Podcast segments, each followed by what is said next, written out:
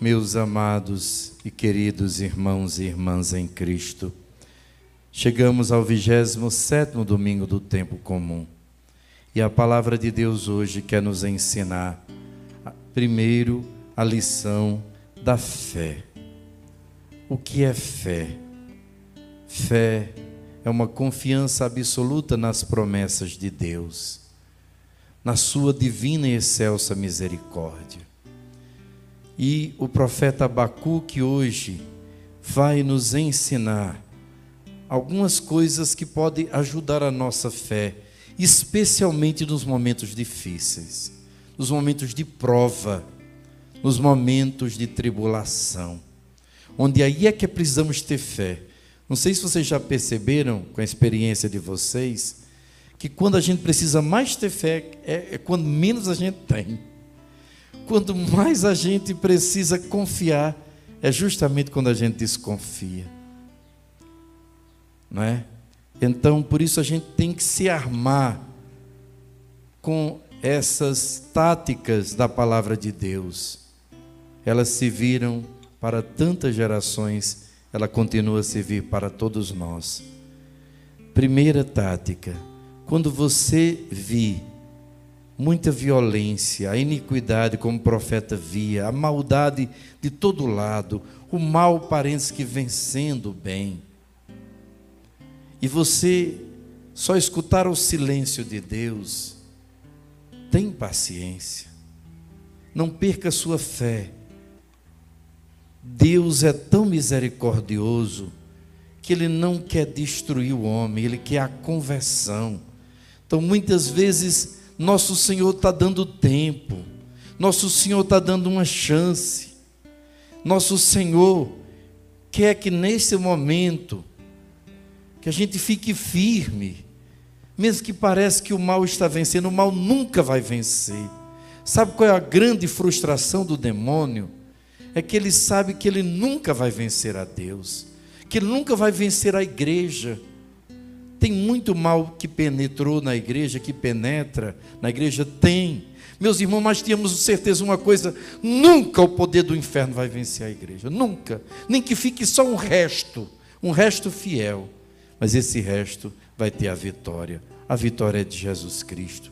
A vitória é da sua igreja. Diga amém. A vitória é do bem, meus irmãos. A vitória é de quem está com Deus.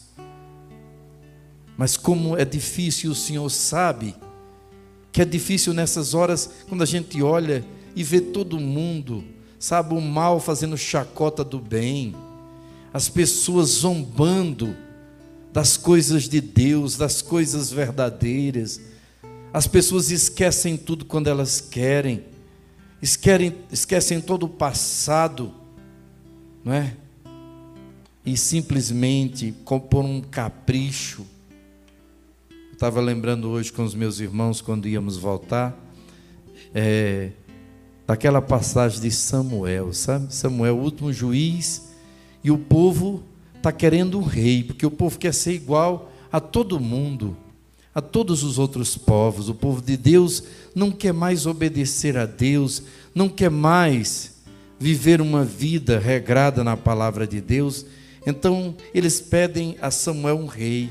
Nós não queremos mais que seja que você reine sobre nós. E Samuel vai com tanto, tanta tristeza e chega diante do Senhor e derrama a sua queixa. E o Senhor diz: Samuel, meu filho, eles não estão rejeitando a você, não. Não é a você que eles rejeitam, eles rejeitam a mim.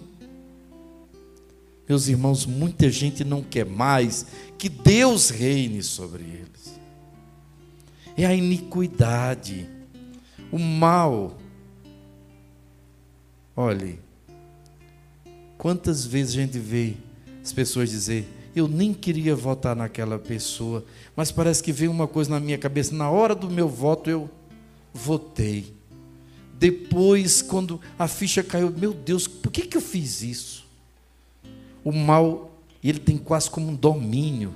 Se você não reza, se você não vigia, Pode ter certeza, meus irmãos. A pessoa pensa que ela é livre, que ela faz o que quer. Não, ela faz o que o inimigo quer. E o inimigo tem uma força, tem uma capacidade de conquistar a mente, aquelas mentes mais fracas. Por isso é preciso, de todo o nosso coração, orar e vigiar. Não foi o que Jesus disse para os apóstolos? O espírito está pronto, mas a carne é fraca. Se não orarmos, vigiarmos, às vezes no momento a gente faz uma loucura, só depois a gente vai dizer: Meu Deus, por que é que eu fiz isso? Oremos e vigiemos, meus irmãos. Oremos e vigiemos. E o que fazer então? São é, Abacuque vai nos ensinar. Abacuque vai nos dizer. Escreve essa visão, estende seus dizeres sobre tábuas, para que possa ser lida com facilidade. Primeira coisa, escreva as promessas de Deus na sua vida. Tenha um diário espiritual. Olhe, eu já disse isso para vocês, vou repetir. Se você soubesse o que é o seu diário, sua agenda, se você não consegue um, uma agenda pessoal, vai anotando não só seus compromissos naqueles dias, mas vai anotando sempre as promessas de Deus, uma palavra que veio, alguém que rezou por você. Você estava na igreja, de repente uma pessoa se virou para você do nada e disse uma palavra, que ele é a palavra de Deus, que ele é um anjo de Deus. Escreve aquela palavra, bota a data, escreve, guarda. Ela vai se cumprir na sua vida. Mas quando você vê, parece que tudo está concorrendo para que não se cumpra aquela palavra. Aí você lê e você vai ver que Deus é fiel. Então eu vou confiar em Deus. Eu vou esperar nas suas promessas. Depois, a visão refere-se a um prazo definido, mas tende para um, um desfecho e não falhará. Se demorar, espera. Aqui está outra virtude que deve estar sempre junto com a virtude da fé, a esperança. Esperar sempre em Deus, confiar em Deus. Uns confiam nos carros, nos cavalos, nos exércitos, na força da propaganda, na força, seja de que for do homem. Nós confiamos, a nossa proteção está onde? No nome do Senhor que fez o céu e a terra esperar somente em Deus. Espera no Senhor. Aquela canção tão bonita da Eliana, não é? Eliana Ribeiro. Espera no Senhor. Mesmo quando suas promessas demorem a se cumprir, mesmo quando vês alguém que ama andando distante do Senhor, espera no Senhor, reza, espera, confia. Deus haverá de ouvir a sua oração. Essa moreira que se levantou. Você vê, você planta uma amoreira, gente. Quem aqui, todo mundo aqui conhece, aqui no, no recanto está cheio de amor, amoreiras, não é? Por que Jesus usa a amoreira? Porque a amoreira é uma planta que ela pega fácil e ela cresce mais rápido ainda. Daqui a pouco aquele que era um arbustinho vira uma árvore enorme e vira um impedimento muito forte no nosso caminho. Imagine uma árvore plantada no meio do caminho, não é? e, e ela tem muitos ramos, então ela cresce muito dos lados. Não dá para passar um veículo, por exemplo. É um impedimento muito grande. Uma coisa tão boba que de repente é, é assim na vida. Às vezes uma coisinha começa tão pequena, de repente vira uma tempestade, vira um problema tão grande. Você é fiador de alguém, de repente essa pessoa não paga, aí começa um, é um descontrole, seus bens são penhorados é uma dificuldade tão grande para você sair. Ou então alguém tentou fazer uma chantagem, uma clonou o seu cartão de crédito para você rever essas coisas, você provar que você é inocente. Você não fez nada, mas de repente vira um problemão. Quem já não passou por isso na vida, não é? Então, essas são as amoreiras. Quando elas surgem no nosso caminho, a gente tem aquela fé, sai em nome de Jesus vai sair, meus irmãos. Na força da oração, Jesus disse: se você tiver fé do tamanho de um grande mostarda, que é a menor da semente, mas também se torna uma grande árvore. Então, maior do que a moreira é a nossa fé. Maior do que, mais rápido que cresce a moreira, deve crescer a nossa fé, a nossa confiança, a certeza da vitória em Deus. Como Deus, como Deus ama as pessoas perseverantes Às vezes a gente é tão teimoso para algumas coisas, né? Às vezes a gente fica tentando um relacionamento com uma pessoa que não quer a gente. Olha como é horrível. Você fica tentando e aquela pessoa não quer, e você fica atrás, rastejando, faz de tudo, dá uma de vítima, dá presente, faz de tudo. Oh, coisa horrível. É não ou não? É ou não é? Quem já passou por isso sabe, não é? Então, seja teimoso, seja perseverante na oração. Seja como aquela viúva diante do Senhor: faz-me justiça, faz-me justiça, faz-me justiça. Seja como aquele que bate nessa porta: Senhor, me ajuda. Essa, eu não posso caminhar assim. Senhor, tira essa coisa da minha vida, do meu caminho. Senhor, resolve. Eu não posso, mas o Senhor pode. Meus irmãos, essa perseverança é tão importante. E para que ela aconteça, São Paulo, na segunda leitura de hoje, que é a segunda carta a Timóteo, vai dizer assim: Exorto-vos a reavivar a chama do dom de Deus. Às vezes a nossa chama está se apagando. Por quê? A gente colocou muita lenha, mas a lenha já queimou. E quando a lenha queima, o que é que fica depois da brasa? Cinza. A cinza parece que está quentinha ali, mas não tem mais fogo. Então é preciso tirar aquelas cinzas, ou seja, o passado. Ah, eu já fiz tudo isso, eu já sei, eu já, eu já passei por tudo isso, eu já li muita Bíblia, eu já isso. Isso é passado, ninguém vive passado. Você não é museu. Museu é que vive de passado. Você tem que viver do presente, do aqui e agora. A fé hoje, uma fé viva, uma fé nova, que se renova a cada dia. Tira essa cinza, coloca lenha nova, toca fogo, né? Peça essa, esse fogo do amor de Deus. Pois Deus não nos deu um espírito de timidez, mas de fortaleza, de amor e de sobriedade. Fortaleza é a força do coração, é nunca desistir, é resistir às tentações e é, e é ter aquela força para testemunhar Jesus. Depois, o amor, fazer tudo com amor a Jesus, com amor às pessoas, com reta intenção. Você está com o coração limpo, Deus está vendo que você não quer fazer nada por maldade, por agressividade, por querer ser melhor do que os outros. Não, você está fazendo por amor a Deus e às pessoas. Você está com reta intenção.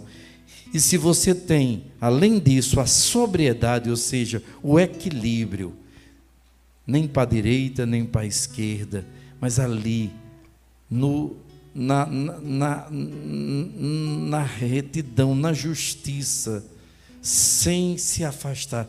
Uma pessoa sóbria. Qual é o contrário de sóbrio? Bêbada, né? Bêbada é uma pessoa que ela não está é nela mesma, não é uma pessoa equilibrada.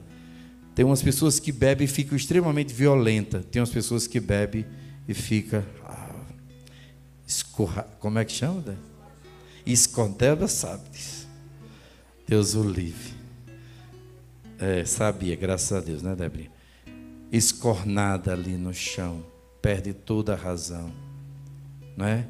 Então, ser sóbrio, estar equilibrado, estar atento e não te envergonhe do testemunho de nosso Senhor, nem de mim, seu prisioneiro, mas sofre comigo pelo Evangelho, fortificado pelo poder de Deus. Amém?